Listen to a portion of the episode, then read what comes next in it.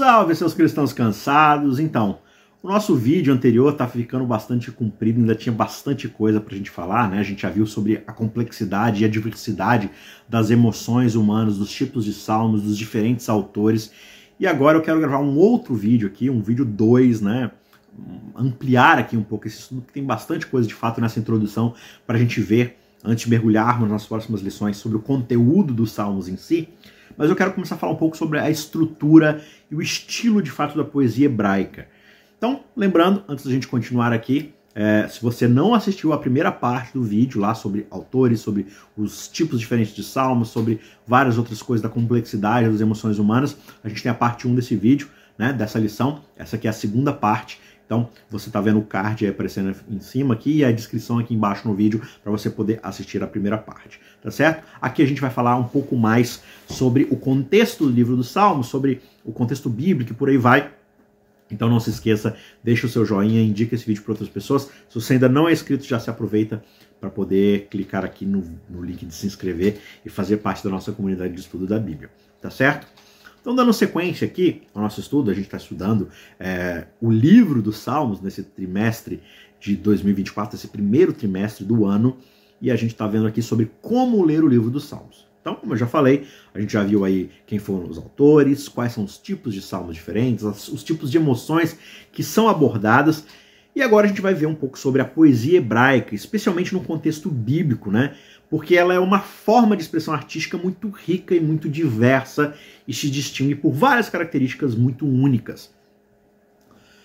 Quando a gente olha para a poesia ocidental, existem certas diferenças aí com a poesia hebraica, né? Porque a poesia ocidental muitas vezes ela enfatiza muito mais a rima, a, a, métrica regular ali, e a poesia hebraica ela é caracterizada principalmente pelo uso de paralelismos, né? e uma métrica, mas é uma métrica diferente, ela não tem a ver ali com, com a cadência e, e com a duração ali de cada sílaba, de cada ponto, como é de fato é, a, a, poesia ocidental. Batatinha quando nasce se esparrama pelo chão, mamãezinha quando dorme põe a mão no coração. Então é rima, é ritmo, é duração e por aí vai, né? A poesia hebraica é muito diferente, as métricas e os paralelismos que ela usa a tornam única e muito rica porque ela utiliza essa variedade de dispositivos sonoros, né? Então vamos dar uma olhada aqui em alguns tipos superficiais, né, básicos, de como essas métricas e paralelismos funcionam. Então, o paralelismo, que acontece praticamente o tempo todo nas poesias hebraicas, é um aspecto muito central da escrita desse estilo. E esse recurso, né, o recurso do paralelismo, ele envolve justamente a correspondência de pensamentos ou de estruturas em versos sucessivos. Então o que isso quer dizer? Veja, existem vários tipos de paralelismos. Então, recapitulando aqui, paralelismo é a sequência de ideias, a sequência de recursos aqui uh, textuais que vão complementando um ao outro, só que eles podem aparecer de formas diferentes. Então, por exemplo, você tem o paralelismo sinônimo. O que, que o paralelismo sinônimo faz? Ele repete o mesmo sentido, o mesmo sentimento paralelo, só que em termos diferentes. Só que eles são iguais, eles são complementares, eles são equivalentes. Por exemplo, lá no Salmo 24, verso 1, a gente encontra o seguinte: Ao Senhor pertence a terra e tudo o que nela se contém, o mundo e os que nele habitam. Então você percebe, tem duas frases aqui. Ao Senhor pertence a terra e tudo que nela contém. Essa é a primeira expressão. E em paralelo, o mundo e os que nele habitam. A terra e tudo que nela contém, o mundo e os que nele habitam. Então, está em paralelo, é a mesma ideia, mas descrita em termos diferentes, se complementando, se repetindo. É como se fosse uma rima de ideia. Você entendeu? Então, enquanto o Ocidente rima som, rima fonema, a poesia hebraica ela rima paralelismo e rima isso através de ideias. O segundo tipo de paralelismo, por exemplo, é o antitético. Então a gente tem o paralelismo é, sinônimo, que repete a ideia em termos diferentes, e o antitético é onde uma coisa é ilustrada pelo seu contrário. Então, na verdade, ela faz uma complementação, mas uma complementação inversa. Lá no Salmo, é, ou melhor, lá em Provérbios 10, verso 1, é, diz assim: O filho sábio alegra o seu pai, mas o filho insensato é a tristeza da mãe. Então, de novo, você vê um paralelismo aqui, mas um é oposto ao outro, complementando as diferenças. O filho alegre, o filho sábio alegra o pai, o filho tolo entristece a mãe. Então, paralelismo, mas uma ideia complementando a outra através dos seus opostos. E igualmente você tem um paralelismo sintético, onde as sentenças, as frases, as ideias vão responder uma a outra de uma forma ali mais construtiva, sem necessariamente envolver a mesma imagem, o mesmo sentimento ou a oposição de um contrário, né? E um exemplo disso está lá em Salmo 2, verso 6. Deus diz assim: Eu constituí o meu rei sobre o meu santo monte, Sião. Interessante, né? Porque ele vai colocar o rei e depois ele vai colocar o trono. Só que o seu trono não é necessariamente um trono físico, é um trono poético, um, trono, um monte todo ali, né, que representa o reinado. E ali ele está falando, olha, ele é o rei sobre toda a nação e a nação está constituída ali no redor do monte. Então, uma coisa está complementando a outra. O rei, o seu reinado, né, a extensão do território. Então, é, uma ideia complementa a outra, né, dando ampliação, dando sentido, mas você percebe que é tudo isso feito da forma poética. É colocado de um jeito que seja é, abrangente para toda a riqueza que uma poesia pode de fato abranger. Você tem também, além do paralelismo, a métrica.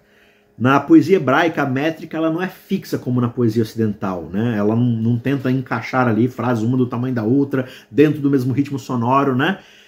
Ela está relacionada muito mais ao ritmo, mas que pode ser marcado por um, um, acento em alguma palavra, pela sonoridade, pela afinação, pelo comprimento das sílabas. Tudo isso faz parte da riqueza ali da métrica. E claro, tudo isso é muito difícil para a gente, porque a gente está traduzindo o hebraico para o português.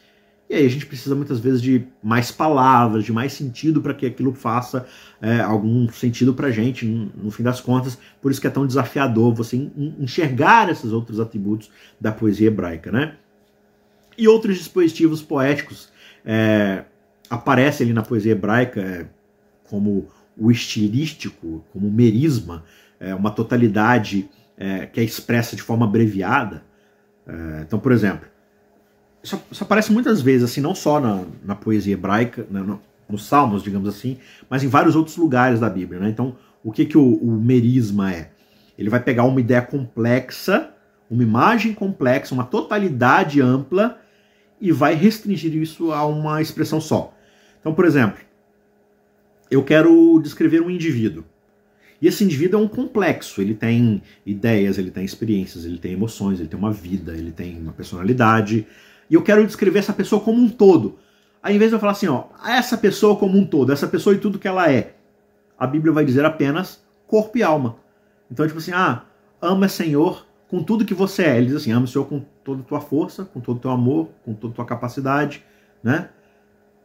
Ame com tudo que você é. Então, muitas vezes ele vai falar, olha, é, eu tô aqui de corpo e alma. Ou seja, eu estou aqui com tudo que eu sou, não só o meu físico, mas com tudo aquilo que representa a minha psique, a minha personalidade. Ou seja, eu estou aqui por completo. Né? Então, esse é o merismo. Ele vai pegar uma ideia complexa que representa muita coisa e sintetizar numa imagem muito menor, mas que quer englobar tudo isso.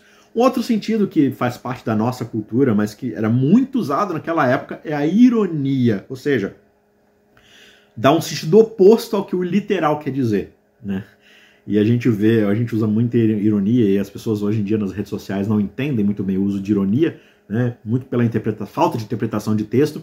E a Bíblia é cheia de ironia, os salmos são cheios de ironia, ou seja, você expressa o oposto daquilo que você quer dizer, literalmente, dependendo do contexto, para poder identificar o que de fato aquilo quer dizer. Né? É, então é, é, você chamar um, um, baixinho de gigante, é você chamar um, um um gordinho de, sabe, de, de palito. É você dizer o oposto daquilo, mas querendo de fato representar uma situação cômica. Enfim, é, você já sabe, é muito parecido com a nossa própria ironia hoje em dia. Então, você vai identificar isso muitas vezes na Bíblia, porque o próprio Jesus utilizava de ironia aqui e ali. É, muito interessante. A Bíblia gosta de brincar é, com esses sentidos. E você tem também dispositivos sonoros, como assonância, aliteração, rima, onomatopeia. São todas essas são é, descrições, são, são recursos sonoros onde o texto ele quer evocar algum som, ele quer evocar algum ritmo, alguma coisa.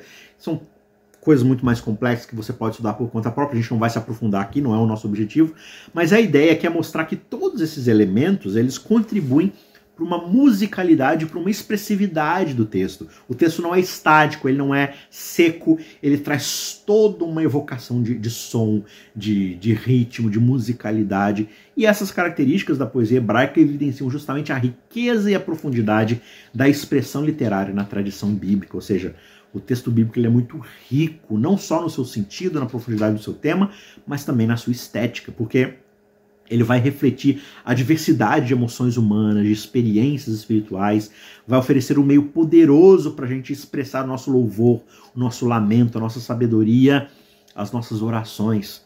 A complexidade e a beleza de todos esses elementos poéticos demonstram a importância da linguagem, da forma na comunicação das mensagens divinas. E tudo isso sugere para a gente uma valorização da arte, do belo, da estética, né? No contexto da fé e da espiritualidade humana. Deus não espera vários robôs apenas repetindo uma ideia concreta. Ele nos dá o seu espírito de criatividade, de criação, de liberdade poética, de liberdade artística, e com isso nós somos levados a adorá-lo nas mais diversas e complexas formas possíveis, porque isso é simplesmente quem ele é. Um Deus complexo não pode ser adorado e louvado e relacionado de uma única forma. Por isso que a arte e a poesia é tão importante para abrangermos o máximo possível as multifacetas desse Deus gracioso. Agora tem um outro ponto muito interessante que ocorre na Bíblia, que é quando outros livros, que não os Salmos, vão mencionar os Salmos fora desse livro dos Salmos. Então, você vai ver trechos dos Salmos sendo abordados, aliterados, citados, mencionados, aludidos em vários outros momentos da Bíblia ou inclusive salmos, próprios salmos particulares que aparecem em outros momentos, em outros livros. Um exemplo disso está lá em 2 Samuel, capítulo 23, versos 1 a 4. Ali destaca uma característica muito importante das Escrituras: a expressão de louvor, de adoração e adoração que permeia toda a Bíblia e não se limita a um único livro. Então, essa passagem particular ali de 2 Samuel apresenta um dos últimos discursos de Davi que frequentemente é referido como a última palavra de Davi. E ela é considerada uma forma de poesia, de cântico muito importante. E ela vai aparecer tanto nos Salmos quanto no livro de Samuel. Mas por que, que o livro de Samuel, que é um livro muito mais histórico, descritivo, apresenta poesia? Porque a história é complexa e a história envolve arte. Né?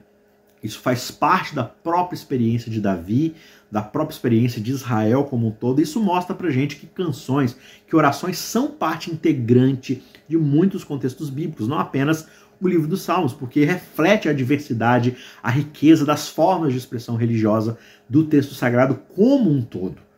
Então, embora cada livro bíblico tenha ali a sua característica, ela também se mistura com várias outras características, com vários outros estilos literários. E esse aspecto da Bíblia diz pra gente muito sobre a natureza de Deus, a sua relação com a humanidade, porque Deus acolhe e valoriza a expressão humana em todas as suas formas, seja em cânticos, em orações, lamentações, ações de graça e, claro, também de forma mais descritiva, de forma mais direta, de forma mais é, pregacional, mais lógica, né, mais descritiva e por aí vai. Isso tudo reflete um Deus que deseja se comunicar com seus filhos de maneiras profundamente pessoais, variadas, abrangendo toda a gama de experiências, de emoções humanas. E um outro ponto lá no Novo Testamento que vai também citar um salmo é Romanos 8, 26 e 27. Esse trecho ele fala sobre o papel do Espírito Santo na oração e esses versículos, eles ensinam pra gente que mesmo quando a gente não sabe como orar ou o que pedir, o Espírito Santo intercede por nós com gemidos inexprimíveis. E isso significa que na nossa fraqueza, quando as palavras faltam pra gente, quando a gente não sabe o que dizer, quando a gente está confuso sobre a vontade de Deus, né? O Espírito Santo ele está presente para nos ajudar, intercedendo por nós de acordo com a vontade de Deus. Isso mostra um aspecto crucial da natureza de Deus. Ele é um Deus de proximidade, de auxílio. Deus não deixa a gente sozinho nas nossas lutas, nas nossas incertezas. Ele nos oferece o seu próprio Espírito para nos guiar, nos confortar, interceder por nós, mesmo diante de sentimentos complexos.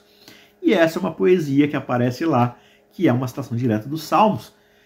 E é o contexto grande dos Salmos, né? onde os, os, os artistas ali, os salmistas, eles querem expressar os seus sentimentos por meio da arte.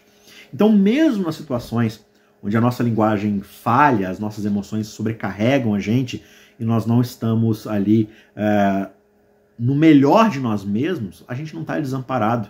Nós temos o Espírito Santo como nosso ajudador, como nosso intercessor, que é o mesmo Espírito que inspirou esses salmistas a expressarem seus sentimentos em forma de louvor, de adoração, de poesia e de ritmo.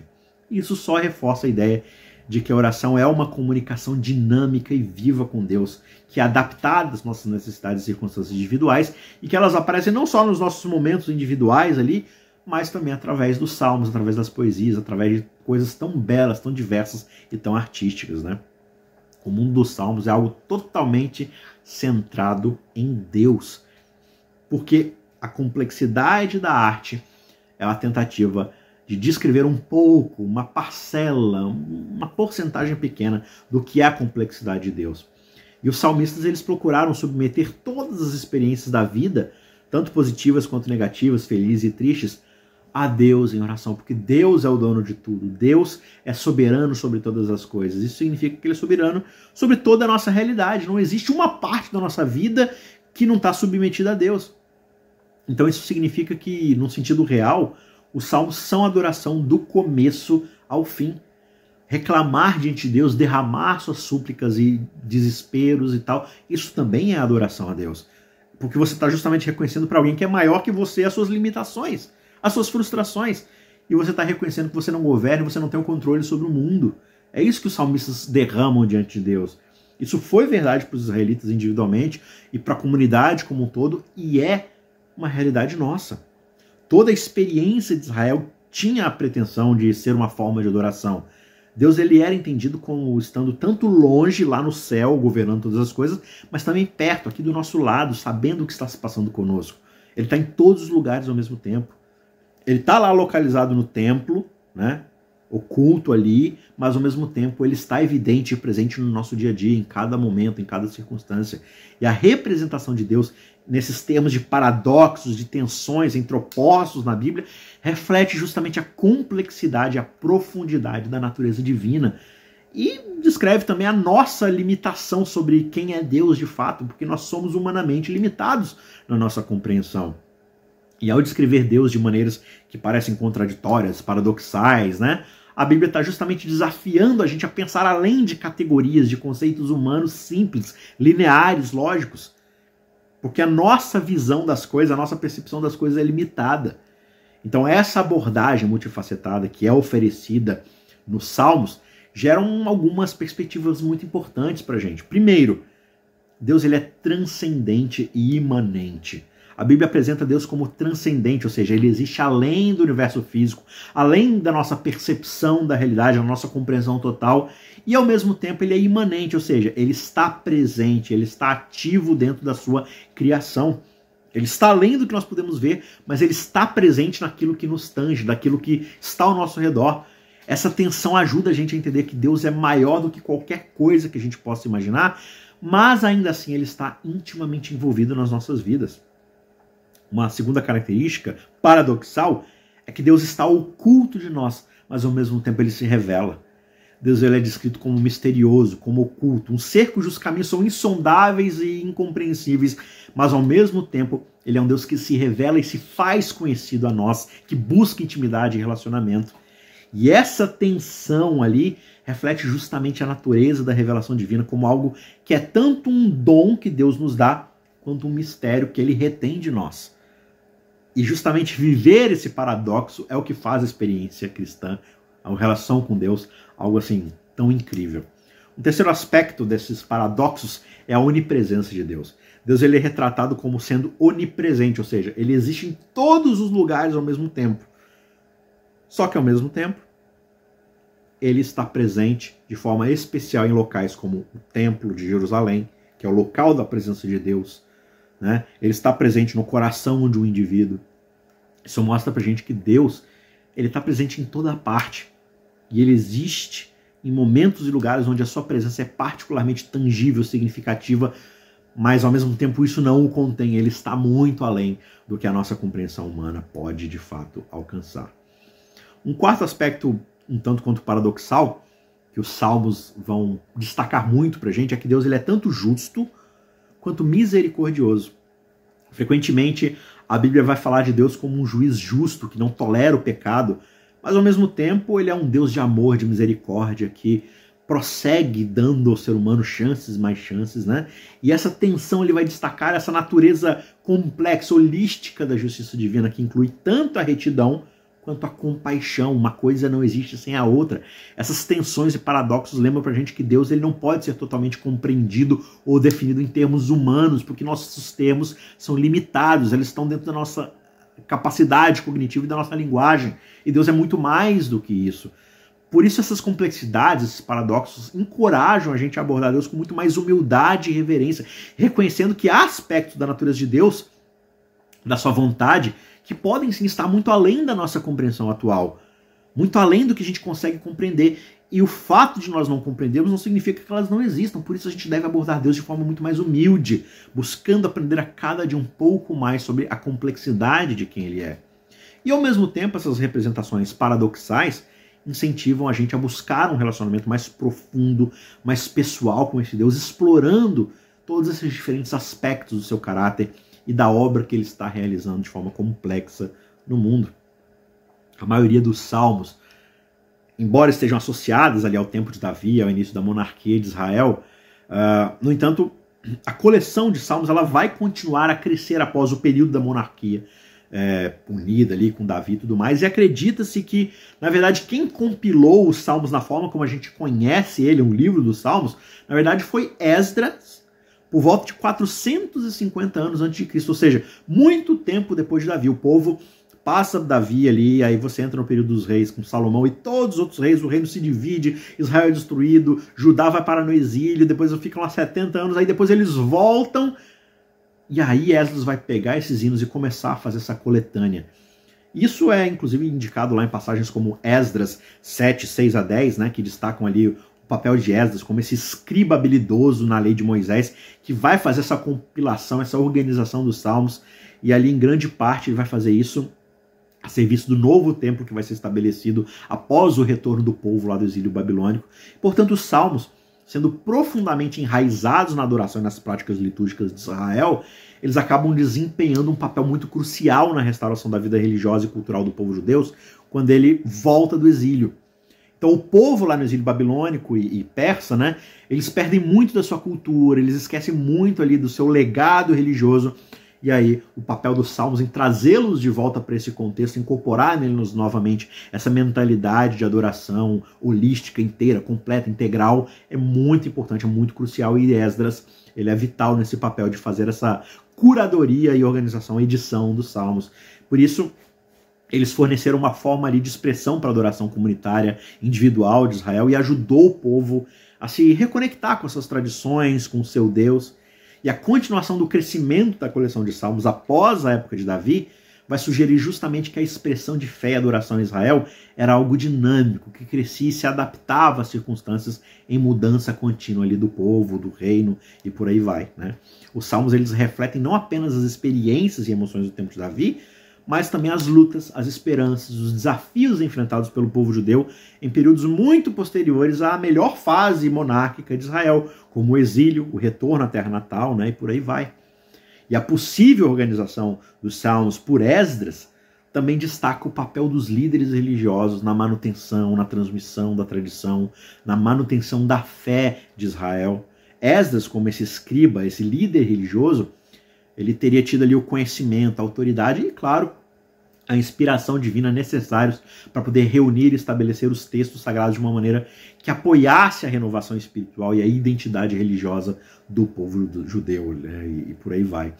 Então, em resumo, a evolução ali da coleção de salmos ao longo do tempo vai culminar na sua forma final que a gente encontra na Bíblia, mas isso se dá só 450 anos antes de Cristo, ali, quase quatro séculos um pouco mais de quatro séculos ali antes do próprio Jesus aparecer. Isso reflete para gente a natureza viva da adoração, da expressão religiosa ali em Israel. E por isso os salmos continuam a servir até hoje como essa ponte para gente entre o passado e o nosso presente. Permite que gerações futuras se conectem com as mesmas experiências espirituais dos seus antepassados lá atrás e encontrem expressão para as suas próprias jornadas de fé. Os salmos são maravilhosos e complexos por isso. As mesmas emoções, as mesmas experiências que Israel, como indivíduo, como nação, como rei e por aí vai, passou durante a complexidade de anos da sua história, há milênios atrás, são os mesmos desafios, as mesmas emoções que você e eu vivemos hoje de forma individual, como igreja, como seguidores de Cristo. Por isso o livro dos Salmos é tão fantástico, ele permite que a gente de fato não só dê vazão aos complexos sentimentos que nós detemos como seres humanos, mas também que nós abordemos esse Deus tão complexo, porque nós somos imagem dele, por isso nós somos tão complexos, porque ele é complexo, ele é multifacetado, ele tem muitas perspectivas para serem abordadas, entendidas, e ainda assim a gente faz isso de forma extremamente limitada. Por isso, nós temos essa ferramenta tão bonita, tão poética que é o livro dos Salmos, e vai ser uma alegria muito grande poder seguir nesse estudo durante esses próximos três meses de 2024, os primeiros três meses, até o finalzinho de março aí, teremos três episódios para desbravarmos aí o livro dos Salmos, tá certo? Que Deus te abençoe, não esqueça de deixar o seu joinha ali e espalhe esse vídeo para quem você puder, vai ser uma grande ajuda. Também comente aqui embaixo qual é o seu salmo preferido, eu quero saber. A gente se vê na semana que vem, um abraço, tchau, tchau.